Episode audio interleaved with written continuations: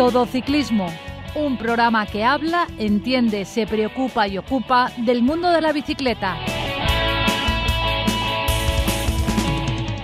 Muy buenas tardes, esto es Todo Ciclismo, un programa que habla, entiende, se preocupa y ocupa del mundo de la bicicleta. Todo Ciclismo. Recibir un saludo de Sari Zorio que hace posible que desde el control técnico llegue hasta todos vosotros este programa. Y de José Villena, quien nos habla desde la 102.5, Universidad Politécnica de Valencia, Radio.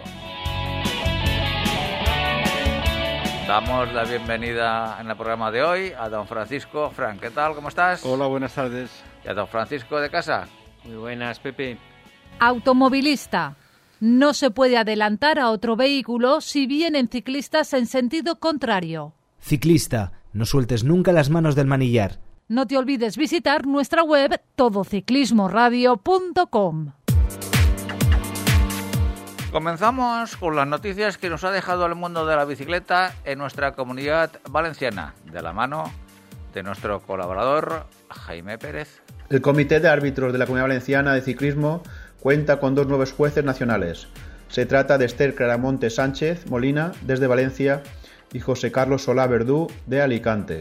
El sábado no fue el mejor día para Felipe Os. El ciclista del Teika UCI Team se ha visto obligado a abandonar la Badkamers Trophy Urban Cross, celebrada en la localidad belga de Kostrich, a consecuencia de un fuerte golpe en su rodilla izquierda tras impactar contra una valla del circuito.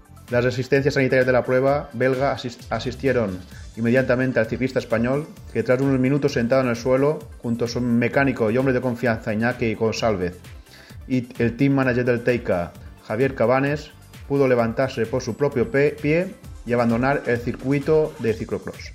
Don Francisco de Casa, ¿qué otras noticias nos deja el pelotón profesional? Pues ya que Jaime nos habla de ciclocross, ahí tenemos Van Aert, que ha regresado al barro con una tercera posición en, la prueba que ha participado por detrás de sus compatriotas. ¿Tendrán traducción al español estas cosas? Michal Van Tourehot y Eli Isevit. Hombre, tienes acento, sí, tienes acento. Tengo un poco de acento holandés ya. Luego después también hemos visto que el, Astana ha renovado a Lutsenko y ha conseguido retener a Blasov, que ya sabéis que hizo el número 11 en la Vuelta a España. Es un tío de 24 años, creo que tiene, o sea que ahí está con un futuro eh, prometedor. prometedor.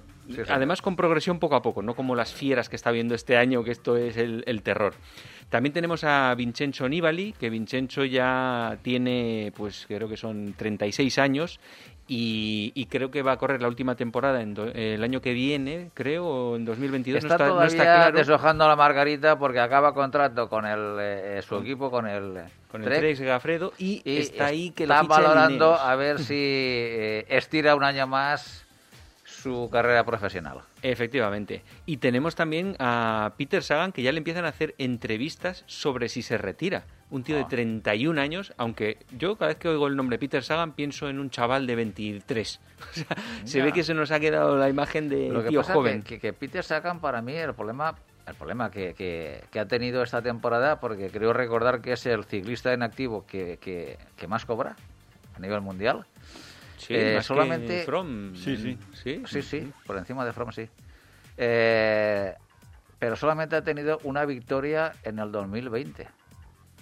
Eh, entonces un año tipo Valverde. Sí, pero por eso yo, yo, no, yo no sé si es que porque es, hoy en día un ciclista con 31 años todavía está en, en, una, en una explosión sí. para conseguir triunfos y que ya se planten los periodistas que si se retira o no, porque solamente ha tenido una victoria en el 2020, bueno, también para hacérselo ver a nivel, sí, a nivel eh, de prensa. Correcto. Bueno, tener en cuenta que ha hecho más de, más de 20 segundos puestos.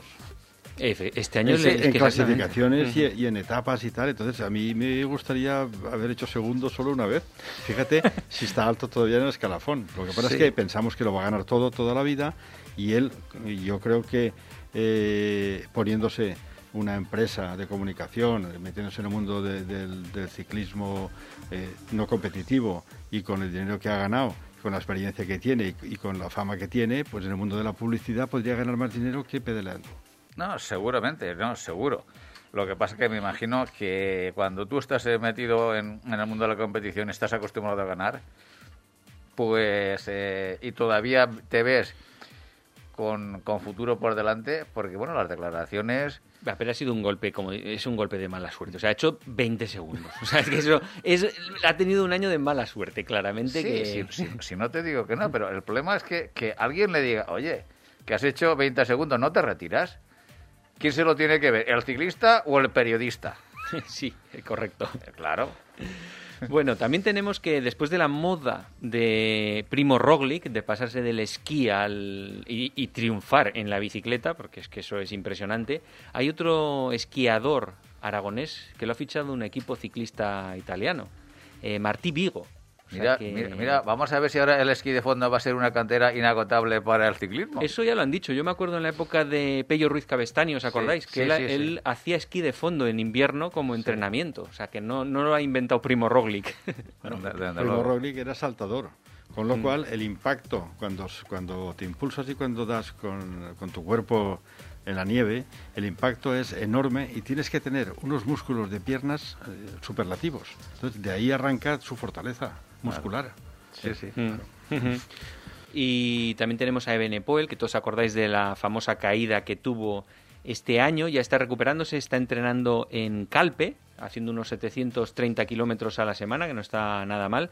Y se le han visto muchos vídeos en YouTube ya haciendo ejercicios, tiramientos ahí, eh, pesas. Una pasada. El tío ha perdido 5 kilos y quiere el año que viene que su equipo le lleve a una de las grandes para intentar disputarla. O sea, imaginaros el plan Pogachar, Bernal, eh, Ebenepoel, Van der Poel y Van Aert, que es que es tremendo. O sea, vaya, yo creo, yo no recuerdo haber visto nunca semejante plantel de gente joven, ¿eh? ¿Tú crees que alguna vez eh, veremos a, a esa nómina de ciclistas que, que- que acabas de decir eh, todos juntos en una, en una de las tres grandes? Espero que no pase como ha pasado siempre, que uno de ellos al final les machaca a todos y no levantan cabeza. Pero, eh, espero que no llegue a pasar eso y que se vayan turnando, que cada, Eso cada sería- año gane uno. eso sería lo bonito. impresionante. ¿eh? Eso eso, desde luego. Bueno, ya para terminar en las noticias he leído una entrevista que está bastante interesante, ya pondremos el enlace en las notas del programa, en el periódico Las Provincias a Ángel Casero, Sí, en la que va contando un poco su evolución ciclista, cuánto ganó el año que más ganó, eh, cómo se arruinó con la construcción y cómo está ahora de, de feliz, cómo ha ido evolucionando. Está muy interesante. Yo recomiendo que la lean, ya pondremos las notas en el, en el programa. Perfecto. ¿Alguna noticia más, Paco? Nada más, Pepe. Pues la semana que viene esperemos que más y sobre todo mejor. Automovilista. La distancia mínima para adelantar a un ciclista es de metro y medio y hay que invadir total o parcialmente el carril contiguo. Ciclista, usa siempre el casco que debe estar homologado y asegúrate de su correcta colocación. Síguenos en Twitter, arroba todociclismo UPV. Bueno, pues se aproxima Papá Noel, se aproximan los Reyes Magos, fiestas de las cuales estamos todos con ganas de disfrutarlas, mejor o peor, sobre, pero sobre todo, por favor, cabeza y utilicemos los medios preventivos para que después de las fiestas podamos seguir bajando la curva tan dramática de infectados y sobre todo de víctimas mortales. Bueno, mm, dicho esto que es básico y de obligado cumplimiento, seguir las normativas vigentes para evitar en lo posible todo lo- el, el contagio del COVID.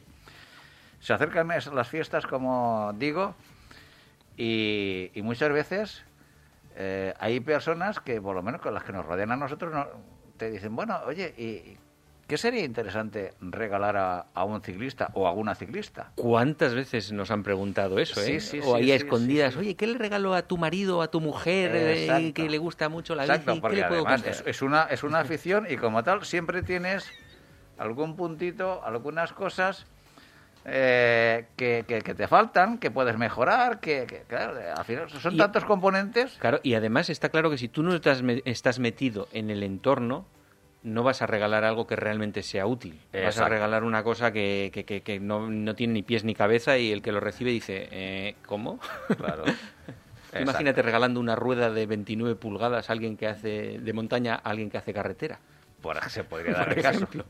Por eso, desde aquí vamos a intentar pues, dar unos mm, leves consejos o, conceptos de qué se podría regalar a un aficionado a la práctica del ciclismo, ¿no, don Francisco Franz? Sí, bueno, eh, hay un montón de cosas que hay que regalar. Yo creo que van inversamente proporcional al coste. Eh, o sea, la importancia y utilidad van en función inversa de lo que valen. Es curioso. Me explicaré. Eh, yo eh, em, empezaría por aquello que no es muy sofisticado, que es barato y que es muy útil. Entonces, eh, en primer lugar, yo siempre cito el espejo retrovisor. Es decir, una bicicleta se es, es, un vehículo que va a un señor en una dirección y el peligro y las cosas pasan por detrás. La mayoría de veces sí. Bastaría imaginar si seríamos capaces de coger nuestro coche y quitarle todos los espejos retrovisores y salir a la vía pública seguramente nos aterraríamos. A los 100 metros estaríamos aparcados porque vamos ciegos. Y los accidentes aumentarían multiplicados por 10. volviendo la cabeza hacia atrás, que a veces no ves por los asientos, los reposacabezas. Imaginaoslo solo, ¿no? Pues en bicicleta es prácticamente igual. Es más, yo creo que igual y aumentado. Porque si la gente va en un, en un, en un pelotón, es muy importante tener controlado todo lo que pasa por ahí detrás, porque por ahí detrás puede venir o gente adelantando, o tu, eh, tu, compañero, o un coche, o un coche que va a adelantar, o un camión que está pitando, una moto que se acerca. O sea, lo de delante lo ves, porque vas mirando el manillar y vas más o menos con un ojo mirando el futuro. Allá adelante no, pero si no tienes uno mm, retrovisor, vas vendido. Entonces el espejo vale muy poco dinero. Y, has mirado, porque yo, yo llevo espejo también, me parece necesario, pero, he variado por varios tamaños. No, no, pero antes de entrar en eso, eh, es que lo que acabas de decir, eh, Paco, es de tal sentido común y a mí lo que me extraña es que no lo lleve todo el mundo. no, no es que no lo lleve todo el mundo. ¿Qué tanto por ciento de ciclistas llevan espejo retrovisor? En mi club creo que yo solo. Pues aproximadamente calcula que un, un 10%, por decir algo, y, es mucho. Yo, te iba, a decir un 1 o un 2%. Pues un 2%. Bueno, pues eso, ¿por qué no lo llevan? Vamos a hacer ya Pero fíjate la explicación del asunto. Claro, que alguien con un Lamborghini Diablo no se plantea porque es más aerodinámico no llevar retrovisores, como tú dices, en un coche. Es que pues no, lo llevan. Eh, concretamente no lo llevan porque donde se mira la gente que sale en bicicleta, en peñas y tal, es en el pelotón profesional. El pelotón profesional marca la pauta y tendencia y todo aquello que se aparta de, de esa norma te convierte en un globero de a pie. Entonces, no me pongo el espejo porque los profesionales no lo llevan. Me llamarán globero porque llevo un espejo. Luego, eh, es así. Si los profesionales llevaran un espejito, todo el mundo llevaríamos espejito. Sí, sí, eso lo tengo clarísimo. Eso es. Entonces, bueno, dicho esto, un, espejo puede costar... Pues, Precio, sí. Pues puede costar entre 3 euros y 10 o 12 euros, porque los hay que van metidos en un manillar que son más altos, para bicis de paseo, que en ese caso hay que llevar dos que vas tu paseo por tu ciudad y tienes que controlar lo que viene por... De, Digamos que esos que dices son espejos más al uso, tipo los de una moto, ¿no? Sí, los de una moto. Una moto pequeñito, pero una moto con manillar alto que, que pretenda ir por la ciudad, oye, si tiene dos, mejor que uno. ¿eh? Y luego hay unos que van metidos en el tubo del manillar, que son como los que tengo yo, van metidos ahí, con lo cual quitas el tapón de plástico y metes el espejo que encaja y lo puedes girar. Pero ahí hay dos versiones, que lo metes dentro del tubo y que lo pones fuera con una especie de abrazaderilla. ¿Cuál prefieres de los dos? Yo el del tubo. El del tubo porque se va fijo ahí y además, oye, es un tamaño.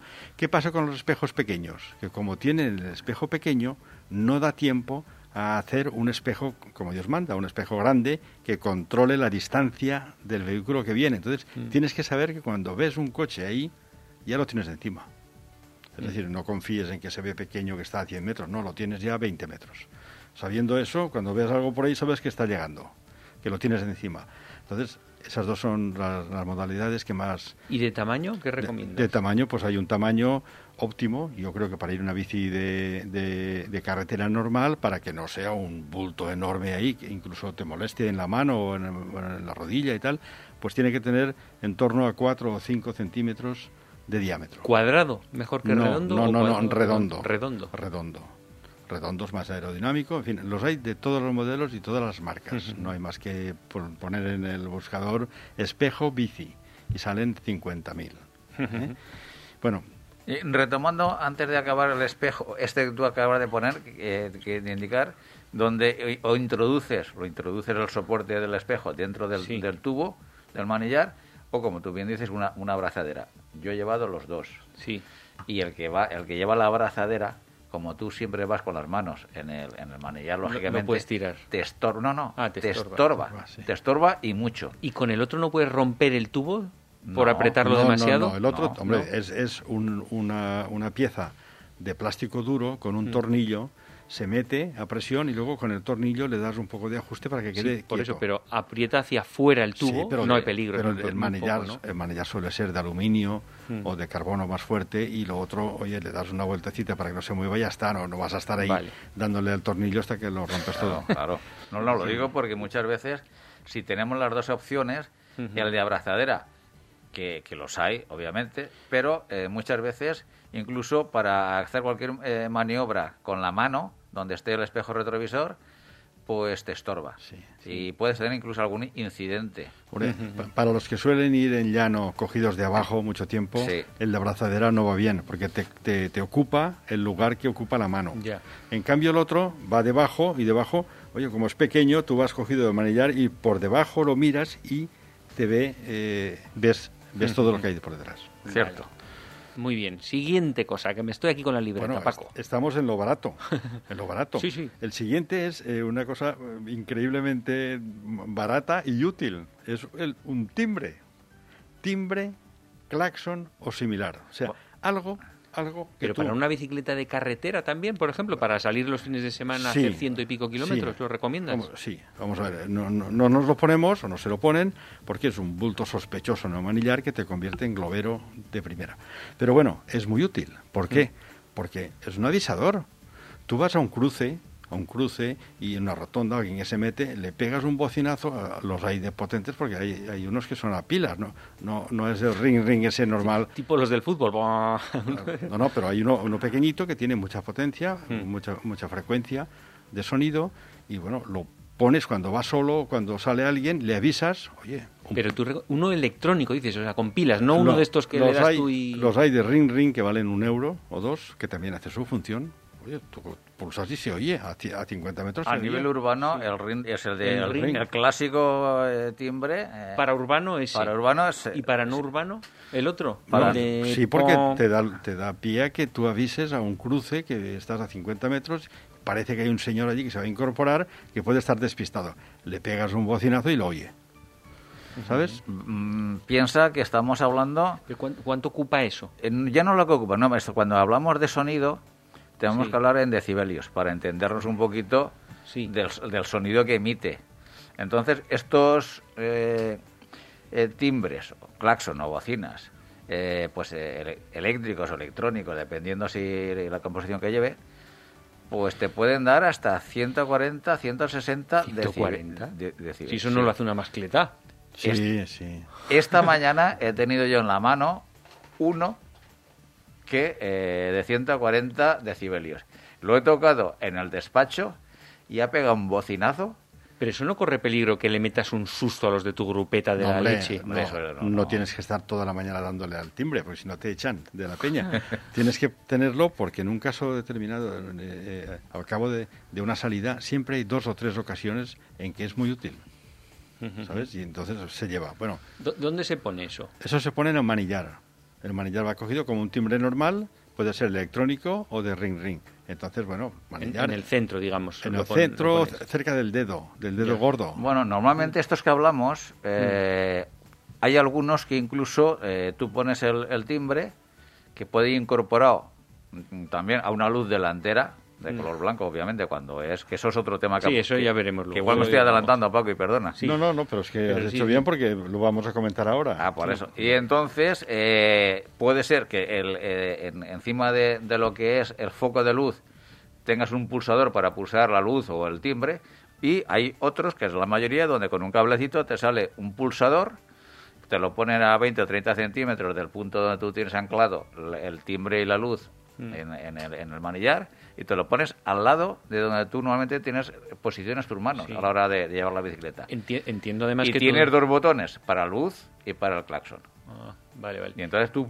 pulsas cada momento lo que necesites. Y, y entiendo que esos chismes eh, están preparados para si te llueve, Por supuesto. Eh, Sí, cualquier timbre electrónico de esos, Sí. y que la batería durará bastante, no será ahí un mes La y ya está. la- no, la batería dura muchísimo porque tú no estás todo, todo el rato dándole al claxon. Ya te puedes olvidar, tienen su Hombre, pila y meses. Pues meses. Y además se cargan todos por, por el cable del ordenador. Ah, o sea, ahí son recargables por Son recargables con su puerto Sí, USB. Sí, Sí, porque Ah. sí tienen menos capacidad de peso para pilas gordas de toda la vida y claro, Van con que- baterías de litio. Hay que y, reducir el Y peso. depende del modelo, pues eh, los tienes de 1200 miliamperios hora eh, o, o mucho más. Estos son los, los- los convencionales, los más normalitos. Interesante el Bueno, timbre. más cosas. Bueno, antes de pasar del timbre, hay que recordar que en la normativa municipal, que de esto es lo lógicamente, pues hay municipios donde en la bicicleta es de obligado cumplimiento llevar No, timbre. no es a nivel nacional, depende de cada de, municipio. cada, de cada ordenanza municipal. Exacto. Ah, vale. Entonces, yo sé que en Madrid no hay bicicleta que no te vendan con timbre. Yo cuando compré el, trique, el triciclo reclinado, eh, lo compré en Madrid y a mí me lo dieron con timbre. Y me llamó la atención porque como yo se venía de la bicicleta de carretera convencional, digo, ¿yo qué hago con un timbre? Sí. Y me dice, hombre, si no quieres que te multen, lo tienes que llevar. Y entonces, Ah. a partir de ahí es cuando he entendido, claro, si es que la bicicleta es un vehículo más. Pero aunque la uses, o sea, si tú vas a hacer deporte por ahí por fuera de la ciudad, pero llegas a la ciudad y no llevas timbre, ¿te, pueden multar? Claro. Sí, en alguna vez ha parado el, el- Claro. el guardia municipal, te hace una inspección de tu bicicleta y, Claro. y te aplica el reglamento y la ordenanza municipal. Dice, a usted le falta el timbre, el espejo y la luz, etcétera, Vale, vale. etcétera, ¿eh? Claro, el problema es que nosotros eh, estamos habituados a comprarnos la bicicleta que pesa muy poquito, que tal, pero la mayoría de las bicicletas de carretera eh, pues incumplen la normativa municipal. Ya. Bueno, todo, todo eso se, se resume en lo siguiente. Los corredores profesionales salen por ruta y tienen el circuito cerrado. Los dos carriles para ellos. Llevan una- unos guardias delante y detrás, carretera abierta, los coches. Y ellos tienen una serie de, de- de- de maneras de, producirse que todo esto no lo usan porque van con la seguridad de la carretera cerrada. Pero lo- los demás salimos a la, a la jungla donde está lleno de coches y de gente y de motos y tal, y como no vayamos con seguridad, nos la jugamos. Totalmente. Eh, la palabra es esa. Yo no quiero ser globero porque no me quiero poner lo que no se ponen los profesionales, pero tú no vas como ellos. Ellos van con la carretera cerrada y tú no. ¿eh? Eso no hay que obedecerlo jamás. Venga, siguiente cachivache. Siguiente cachivache. Bueno, no menos importante que los dos que hemos comentado, están las luces. Las luces mm, no son para ver, porque para ver solamente son un tipo de luz que se pone la gente que sale a hacer eh, unas, unas rutas nocturnas. Unos focos con mucha potencia, incluso en mountain bike salen a las 9 de la, ta- de la noche y vuelven a la 1 de la madrugada con los focos y tal. Bueno, yo estoy hablando de otra cosa, y es la seguridad pasiva, es decir, la que llevas tú para que te vean. Sí, La- señor. eh, entonces, eh, la gente nos ponemos muchos la luz trasera, que nos la ponemos mal, porque, bueno, simplemente eh, la normativa y el reglamento dice que, igual que un coche o una moto, la, la bici tiene que llevar una bici, una luz roja permanente, no puede destellar, como, Sí. como, como no. Sí, pero es muchísimo más visible. No, es no, que- no, escuchar, pero al final la DGT... Al final. Sí que lo han corregido. Al, final, hace muy poquito tiempo, ha corregido para bicicletas Sí. eh, que la luz roja claro. trasera puede ser intermitente porque eso- es que se ve. Eso- muchísimo Eso mejor. lo han tenido que poner porque la gente incumplía la norma permanentemente y no podías parar a los ciclistas por ir ahí con el ámbar. Resulta que tú con el destello, pues te ven un poco más. Un poco más. yo creo que muchísimo, Muchísimo más, más. ¿eh? Y luego- no llevar. Y luego hay, hay eh, muchas, muchas potencias ¿eh? Mm. de, de luz, de uno pequeñito que de día no se ve, a unos que incluso de día se ven a medio kilómetro. Es que yo creo que esos son los que debemos llevar es, todos. eso es. Ese sería un buen regalo para esta Es fiesta. un buen regalo. es de los Pero mejores. no, no os perdáis que eh, hay una luz que es la delantera, que la gente no se la pone y cada vez es más interesante llevarla. ¿Por qué? Tú vas por una carretera y llevas tu luz delantera, que es un LED blanco, blanco que se ve much- muchísimo, y entonces un coche que viene hacia ti, si tú vas a hacer una maniobra de girar o va a hacer una maniobra él de girar a la izquierda, te ve a 400 metros, ya te ve. Por el rabillo del ojo, rabillo, no, como sea. Te ve porque esa luz es muy chillona incluso de día. La, la de, la de delante, la blanca. Entonces yo animo a la gente que se ponga unas mini luces que son muy potentes, que van también en el manillar, ¿eh? y que bueno, eh, pesa 10 gramos, eso casi no pesa nada, y la activas cuando vas ahí con el paquete, si vas delante, si vas detrás, pues no hace nada, pero si vas solo, es esencial que te vean de cara. Bueno, yo creo que hay algunas incluso que se encienden a parpadear cuando detectan movimiento detrás. No, eso ya, eso ya, son, es muy, ya eso ya muy sofisticado. no, hay, hay variaciones de que detectan, como tú dices, tienen un sensor y bueno, incluso yo tengo, por decir algo, tengo una detrás que va, va haciendo las luces rojas y en el momento que frenas... Se coge, se coge fija, Se coge fija. Entonces la gente sabe que vas a frenar. Sí, sí. O, aceleras, porque lo que tienes es un acelerómetro por frenar o por acelerar. Si, si atacas, también se entiende. Con lo cual, los compañeros ya entran en pánico. muy, muy bueno. Bueno, pues eso, las luces. a, mí me acaba de llegar hoy la delantera, ya la probaré este fin de semana porque también me parece imprescindible. Por lo que cuestan es que hay que llevar esa seguridad. Mira, esta, esta mañana he tenido, como he dicho antes, este este no iba a decir el kit, ese de timbre más luz. Timbre más luz donde la luz tenía cuatro posiciones distintas. La luz blanca puede ser fija con mayor o menor intensidad con lo cual lleva el consumo de, batería y la duración. Mm. eh, intermitente. Y luego había curiosamente una eh, luz azul que es la de emergencias que llaman en el, en el, catálogo. el azul es el color que nuestros ojos perciben antes. No, pero Entonces, también es más fácil que te vean. Sí, no, no, no, pero yo entiendo que la luz azul no, no, no está para eh, ponerla cuando tú estás eh, circulando, cuando tú estás eh, en la bicicleta funcionando, no, sino que cuando tú tienes alguna avería o tienes o estás parado hmm. en el arcén por el motivo que sea, es una luz de emergencia. Buena idea, sí. Y entonces esa luz está ahí y también tenía eh, la luz roja, con lo cual esa misma luz... Todo en el mismo. Sí. Esa luz te vale para adelante o para detrás. Que eso es la primera vez que lo he visto, porque normalmente... Pero, pero, va junta con el timbre, porque si la pones detrás y el timbre está detrás, que pones la mano ahí, voy a tocar el timbre. no, no, no, no, porque como te digo, tiene un cable un cable donde eh, tú lo pones los pulsadores al lado de, la posición tuya de cuando tú conduces la bicicleta del, manillar y entonces tú la luz la puedes si poner la, si la pones atrás tienes que tirar un cable de la leche hasta el manillar no bueno el que tendrá su, pero se puede hacer se puede hacer claro. Bueno luego eh, en el apartado de luces yo eh, me gustaría mencionar un tipo de luces que no nos ponemos nadie que lo he visto alguna vez y que, bueno, yo los tengo, pero no los uso por, por no crear ahí un, un espectáculo, que son los LEDs que van en los radios de las ruedas. Me parece imprescindible para circular por ciudad por la noche. Es decir, en un cruce la bicicleta la ves de lado y, de, y de lado no ves nada. ¿Qué ves de lado? Algún captafaros que se ha puesto el hombre, la de delante no la ves, la de atrás tampoco, y perpendicularmente a la trayectoria no le ves. Entonces, hay quien lleva en, las, en, la, en, los radios de las ruedas unos LEDs que giran de forma tal y, hacen dibujos estroboscópicos. Y eso igual no lleva ni batería, ¿no? Que va con la energía que se va generando. No, no, no. Eso llevan unos pequeños botoncitos de unas baterías de litio, sí, pequeñitas, pero tienen, no os lo perdáis, si tú pones dos tiras de LEDs con un botoncito ahí, se pueden programar para hacer dibujos.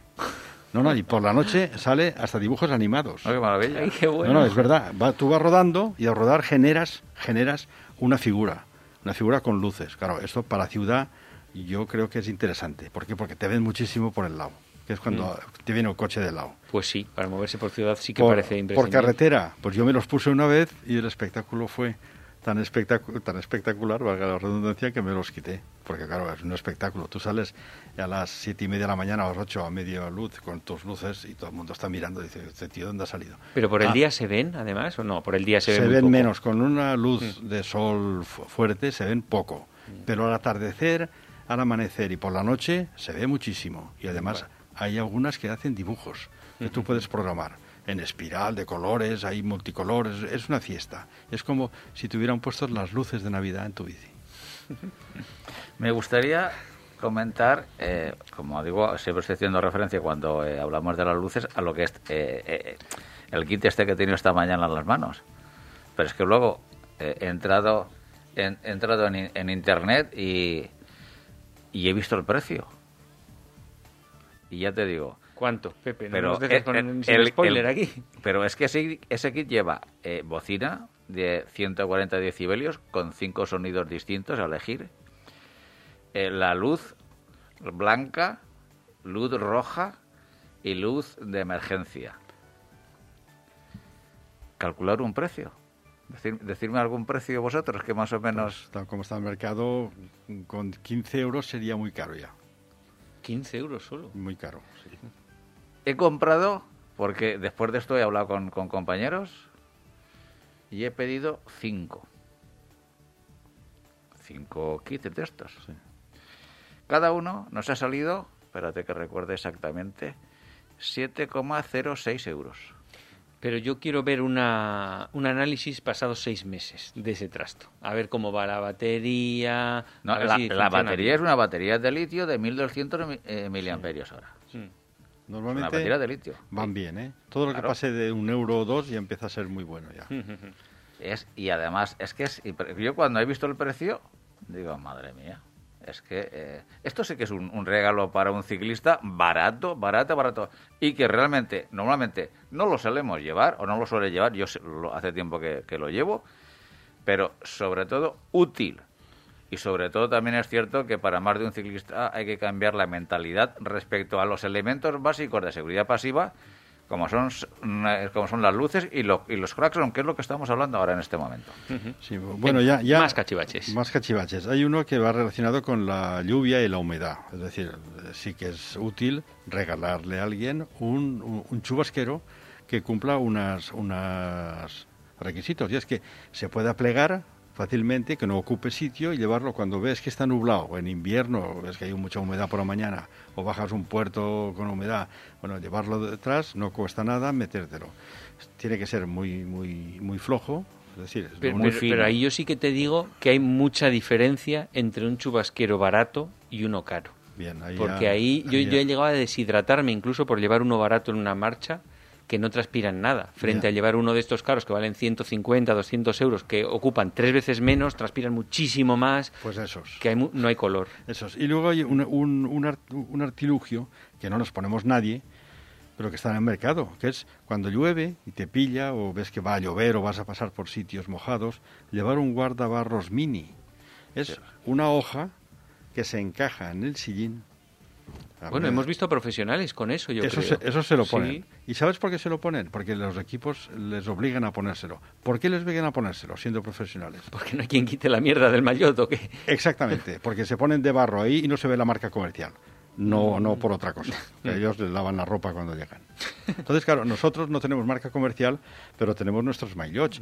Y ya sabes que el barro, el barro, si te pilla un maillot claro, blanco, como pille barro y no lo laves. Inmediatamente te quedas... el aceite de la carretera. Te quedas sin, ¿Pero eso es eficaz? ¿Funciona bien? Sí, porque tiene una, tiene una anchura de unos 7-8 centímetros, ocupa lo que es el sillín por debajo, tiene unos 30 centímetros o 40 de, vuelo, va pillada ahí y claro, toda la rueda, todo, toda el agua que desplaza la rueda de mm. detrás, esa te va toda Sí, al culot. al culot y a la espalda y al cogote. Pero, es decir, ¿y, es de quita y pon? O sea, tú puedes cogerlo y quitarlo. Claro, claro, yo lo quito y yo lo pongo. ¿Y cómo va enganchado? Va enganchado muy fácilmente. Lleva como unas, unas rendiduras, el plástico se encaja en los. Ah, o sea, no lleva dos partes. Solo no, no, no. Se mete, pero hay que meterlo bien eh, eh, en lo que son los apoyos del sillín, en, las, en las tiras del sillín. Ahí se mete bien, centrado, y oye, que no llueve, lo quito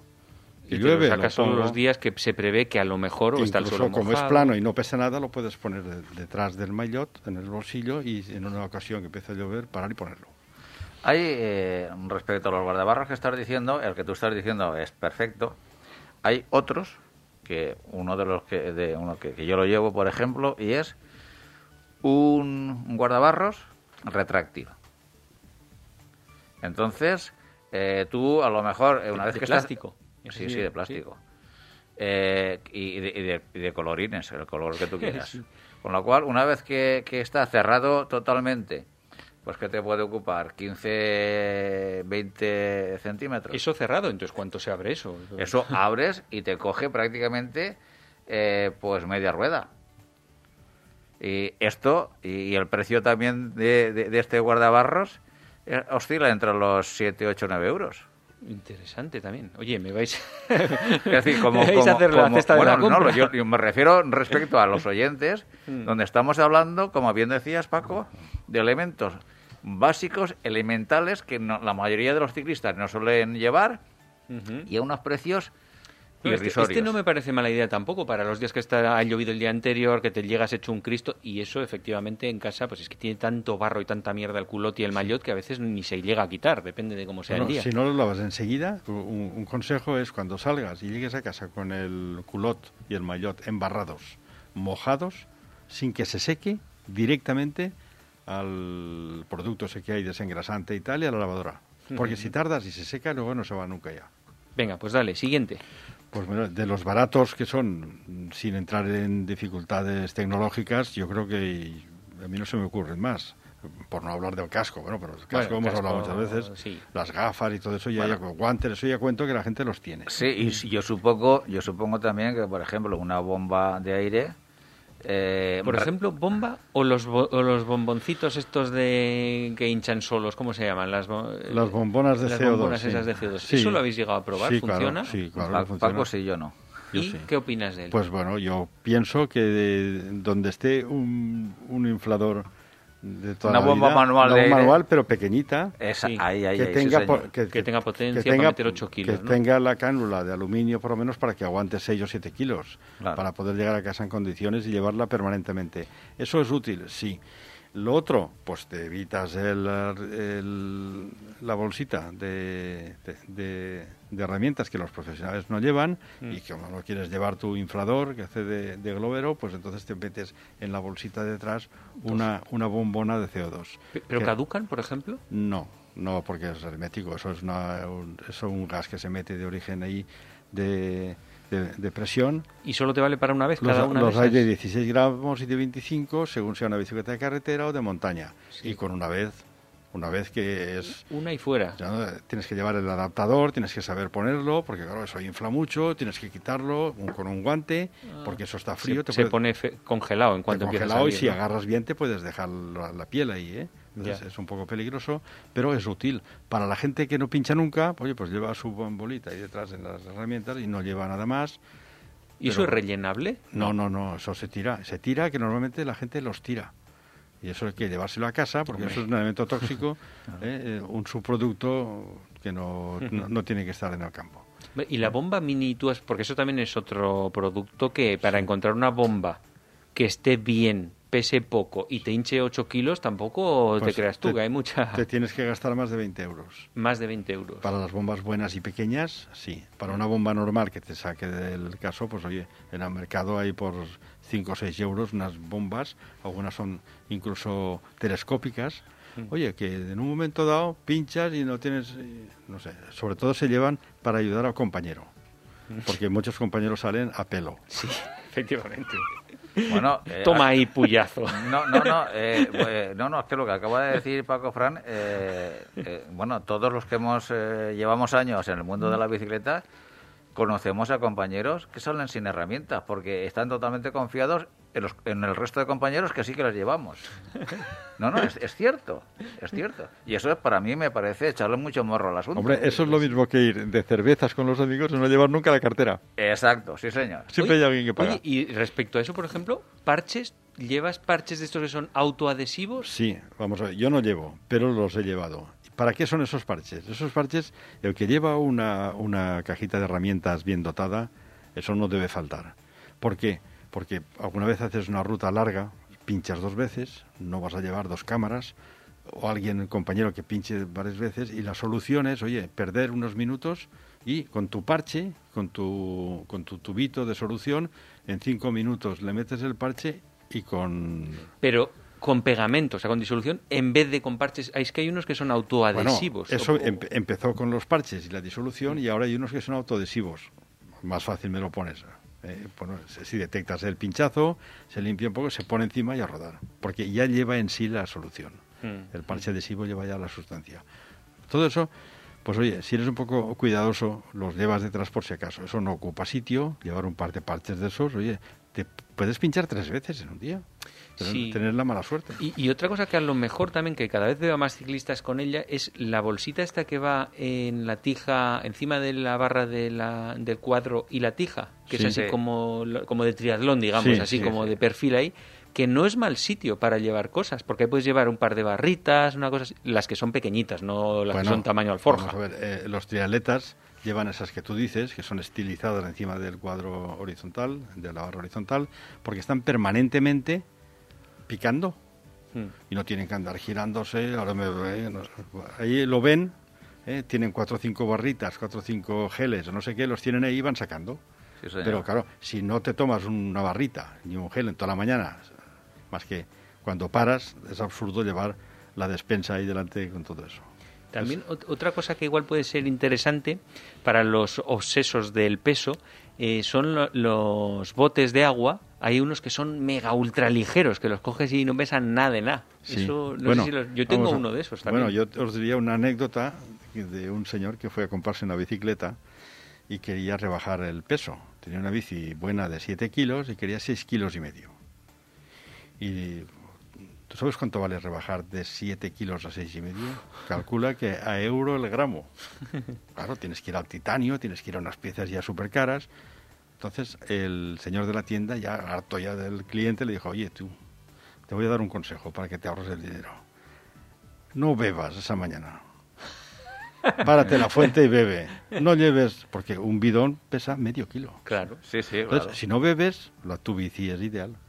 Claro. Entonces, claro, si y, bebes cuando llegas. ¿Por qué bebemos? Porque hay gente que tiene que beber porque suda mucho. Suda mm. mucho y tiene que beber cada, cada 10 minutos, cada cuarto de hora, pero la gente, yo conozco a alguno que no suda, mm. no tenemos que beber, ya beberemos cuando lleguemos al bar o a casa.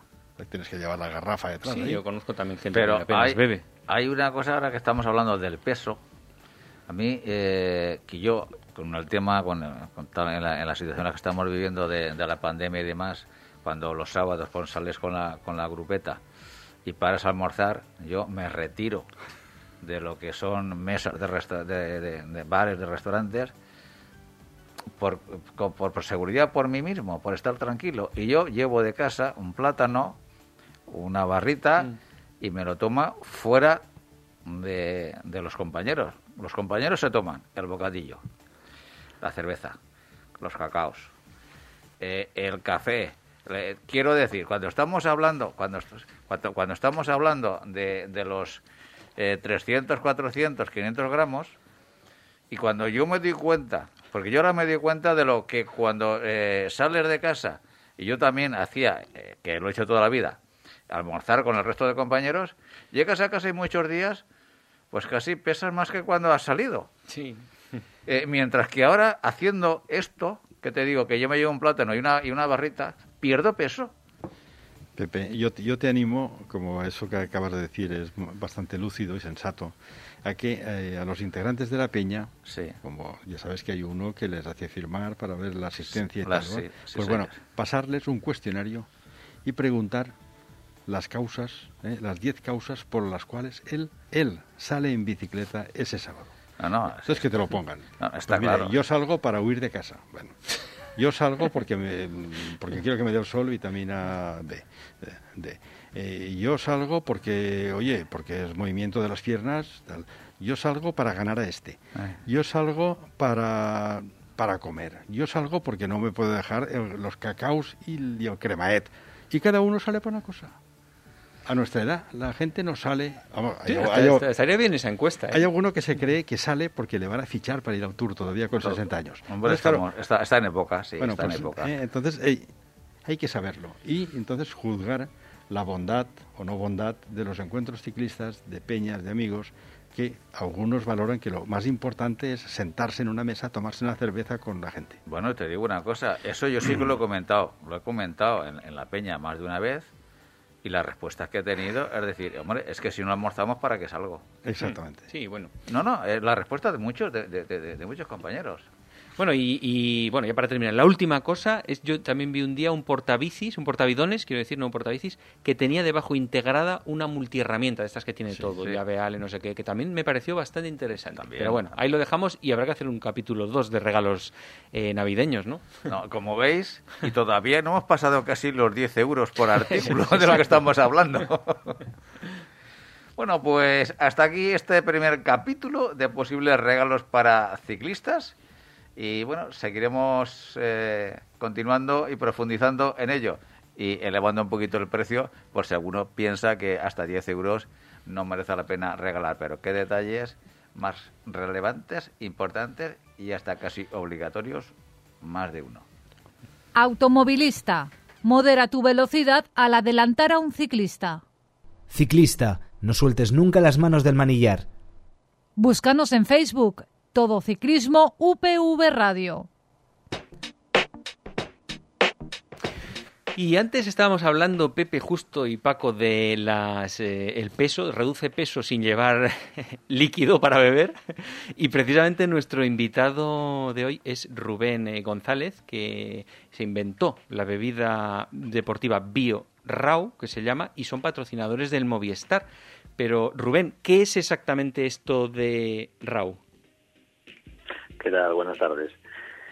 Pues nada, Rau es, como tú bien decías, es la primera bebida eh, isotónica bio para, para deportistas. ¿no? Eh, al final, eh, lo que lo que yo estaba viendo, a mí me gusta, bueno, pues soy, soy, soy ciclista, me gusta andar en bici, me gusta el deporte en general y lo que veía era pues que, que siempre que que necesitaba alguna bebida de este estilo, pues eran todas eh, artificiales y, y, algunas pues no, no, no, no, me daban todo lo que necesitaba y, y, ahí empecé a trabajar un poco en la idea.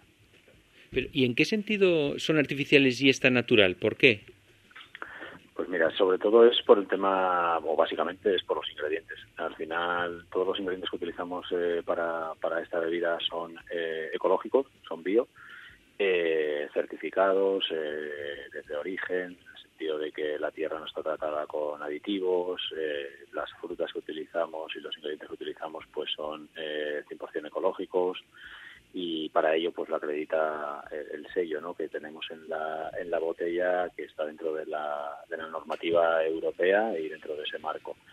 Y la diferencia con las eh, artificiales, pues básicamente las artificiales eh, pues no deja de ser pues eh, aditivos, azúcares añadidos y, y ingredientes eh, químicos que nos dan o nos tratan de aportar de alguna u otra manera la funcionalidad, pero bueno, pues eh, no, no, no son del todo del todo saludable. Hmm. Y a mí siempre me queda la duda, ¿qué aporta sobre el agua una bebida de estas? Pues mira, me, me, me, gusta haga esta pregunta porque aquí yo siempre me intento intento explicarlo y no me quiero enrollar mucho, pero al final básicamente hay, hay tres rangos, ¿no? El hipertónico, bebidas hipertónicas, las bebidas isotónicas, que es otro rango, y las bebidas hipotónicas. ¿no? El agua, como tú bien dices, es un producto eh, hipotónico, eh, que nos da hidratación eh, y nos ayuda a refrescarnos eh, y está muy correcto y funciona muy bien. ¿Para qué existen las bebidas isotónicas y para qué existen las bebidas hipertónicas? Las hipertónicas son todas aquellas que llevan azúcar. Cualquiera de las marcas que conocemos actualmente, las más populares o menos, bien sean Powerade o otras. y después dentro de las isotónicas eh, son bebidas que lo que te aportan son eh, hidratación, o sea, agua y principalmente sales. Eh, y si puede ser alguna vitamina, estupendo. Entonces, eh, ¿por qué son isotónicas? Pues es porque se mueven dentro de un rango de isotonía. Y estas son las que te reconstituyen la célula cuando tienes un esfuerzo en un marco determinado en el que sudas, pierdes las sales, etcétera, etcétera. ¿Para qué son las hipertónicas? Pues cuando haces sobreesfuerzos, cuando ya pierdes las sales, el agua y aparte tienes una bajada de azúcar importante por el desgaste que ha sufrido el cuerpo realizando el ejercicio. Nosotros eh, lo que hicimos es desarrollar una bebida eh, isotónica para, para reconstituir todo eso. La media de tiempo que la gente dedica a hacer deporte en general al día, eh, bien sea gimnasio o outdoor, eh, es aproximadamente 45 minutos. En 45 minutos eh, perdemos hidratación y perdemos sales, pero no perdemos principalmente azúcar. Tenemos una baja de hidratación y de, y de sal en la célula y esto permite que eh, se destabilice la célula, pero simplemente con recomponer esto automáticamente con la sal, los electrolitos, etcétera, automáticamente se ecualiza. Si nos vamos a hacer un ejercicio ya eh, prolongado, quiero decir, más allá de cuatro, cinco, seis, incluso más horas, obviamente necesitamos azúcar. Y o bien lo puedes eh, utilizar con una bebida hipertónica y reforzar pues eh, con un gel o una barrita o todas estas otros productos que, que, tenemos para ello. Pero sí que es cierto que dentro del marco general, cuando hacemos el ejercicio, perdemos sales principalmente. Mm. Entonces, por ejemplo, en una etapa de bici, en una salida en bici de 5 horas, ¿es recomendable combinar agua y una de estas bebidas o solo de estas bebidas?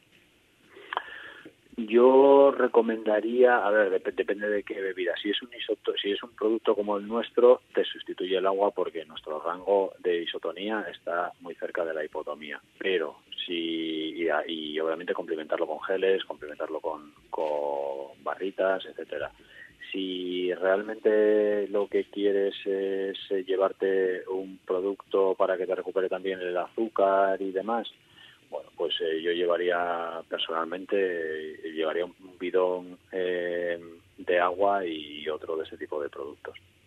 Mm, interesante para tomar nota. Por cierto, en Rau, ¿qué sabores o qué tipos tenéis?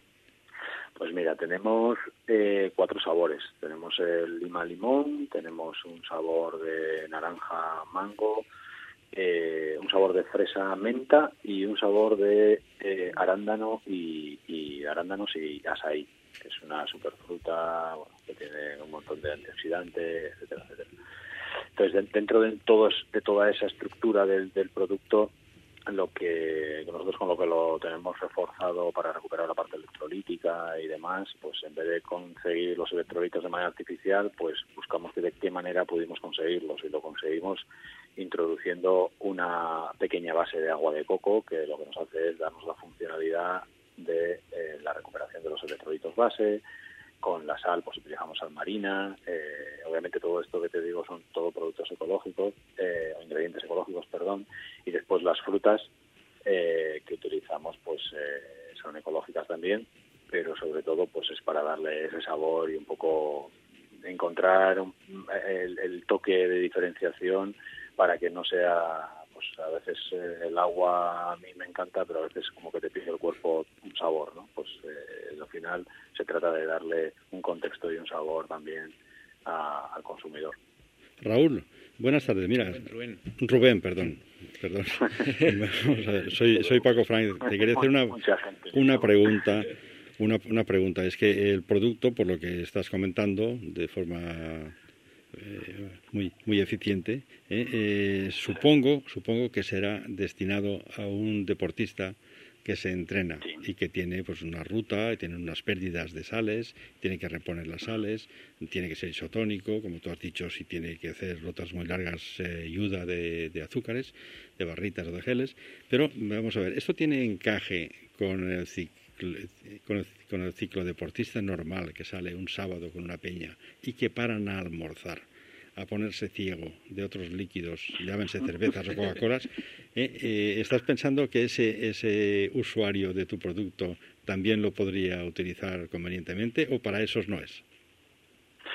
El, producto es, es, es, para todo el mundo por lo que te comentaba, que al final es un, isotónico que eh, tú puedes beber del producto eh, no tienes una ingesta de azúcar, no tienes una ingesta de colorantes, de conservantes y demás, con lo cual te lo puedes beber, beber y no te va a sentar mal, ni mucho menos. Otra cosa es que después te pares ahí, pues como a tomarte la cervecita, el paroncito ahí a picar algo, lo típico, ¿no? sabes, ahí con la con, la, con los amigos y, aprovechas para esto.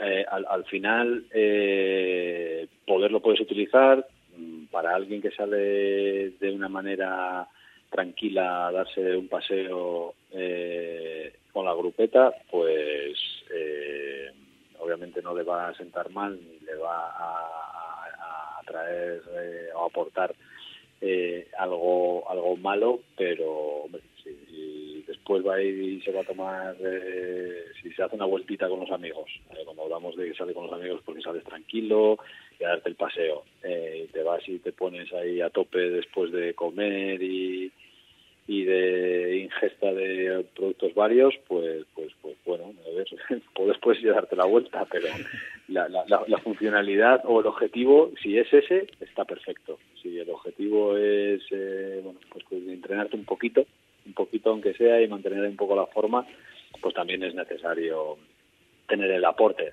Depende un poco del objetivo también, yo creo. ¿eh? Tampoco eh, está claro que el producto se puede tomar en cualquier momento y en cualquier contexto, pero pero sí que es cierto que depende un poco también de, de cada uno lo que quiera rendir eh, en, esa, en, esa, en esa ruta que se haga, ¿no? Y Rubén, ¿esto se puede comprar en plan un bidón de 5 litros y vas rellenándote o no? ¿O va por botes ese tamaño? No, no, no, no, no, no por el motivo de que es un producto ecológico y bio. ¿Qué pasa? Que no, no, no, no se vende, no, no, no, no se venden polvos o, o para poder hacer mezcla y demás eh, por, por, este motivo, ¿no? Porque al final eh, el producto se mezcla y bueno, tiene un, embotellado pues eh, especial, no es como los típicos refrescos o otras bebidas artificiales. Tiene que estar, se tiene que embotellar en una zona que se llama cámara blanca, donde no hay oxígeno, para que no le entre el oxígeno, porque si no el oxígeno lo que haría era, sería eh, eh, oxidar la fruta que está dentro del propio envase, ¿no? Lo que es el líquido lo oxidaría, no estaría malo, pero cambiaría el sabor.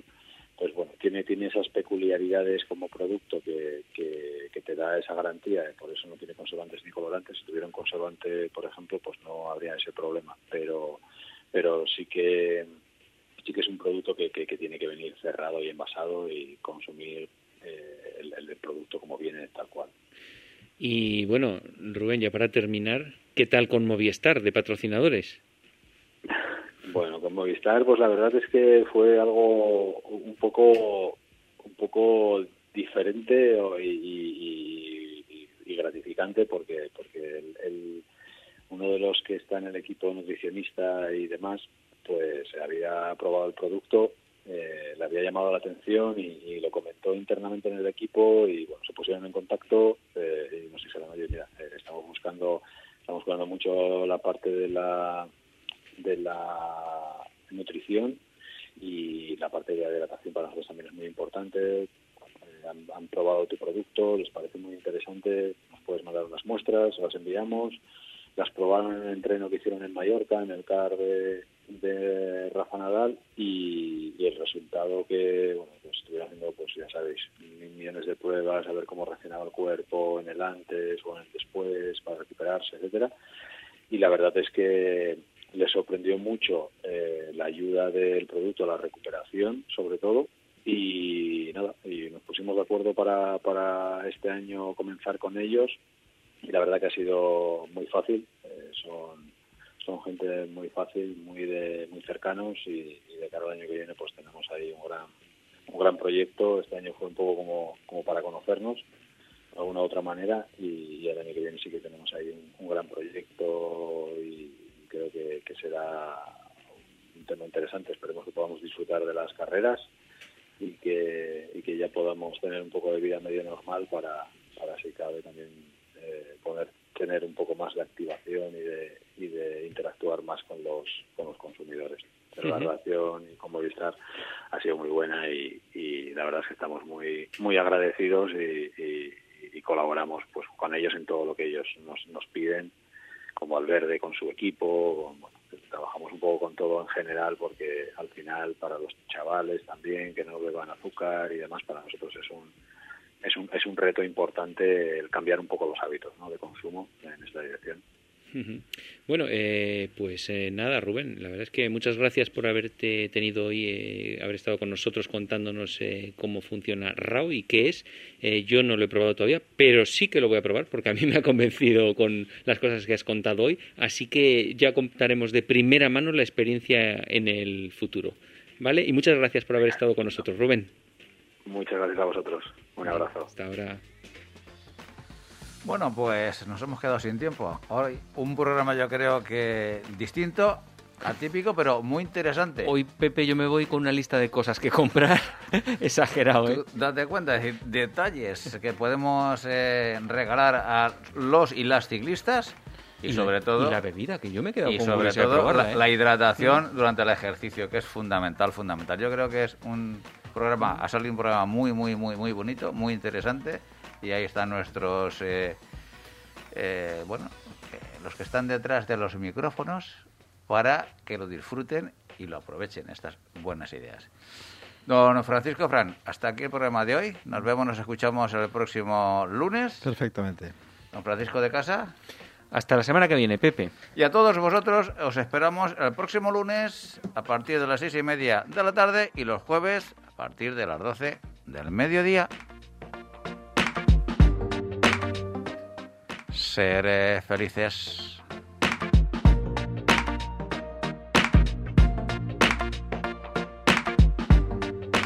No te olvides visitar nuestra web todociclismoradio.com.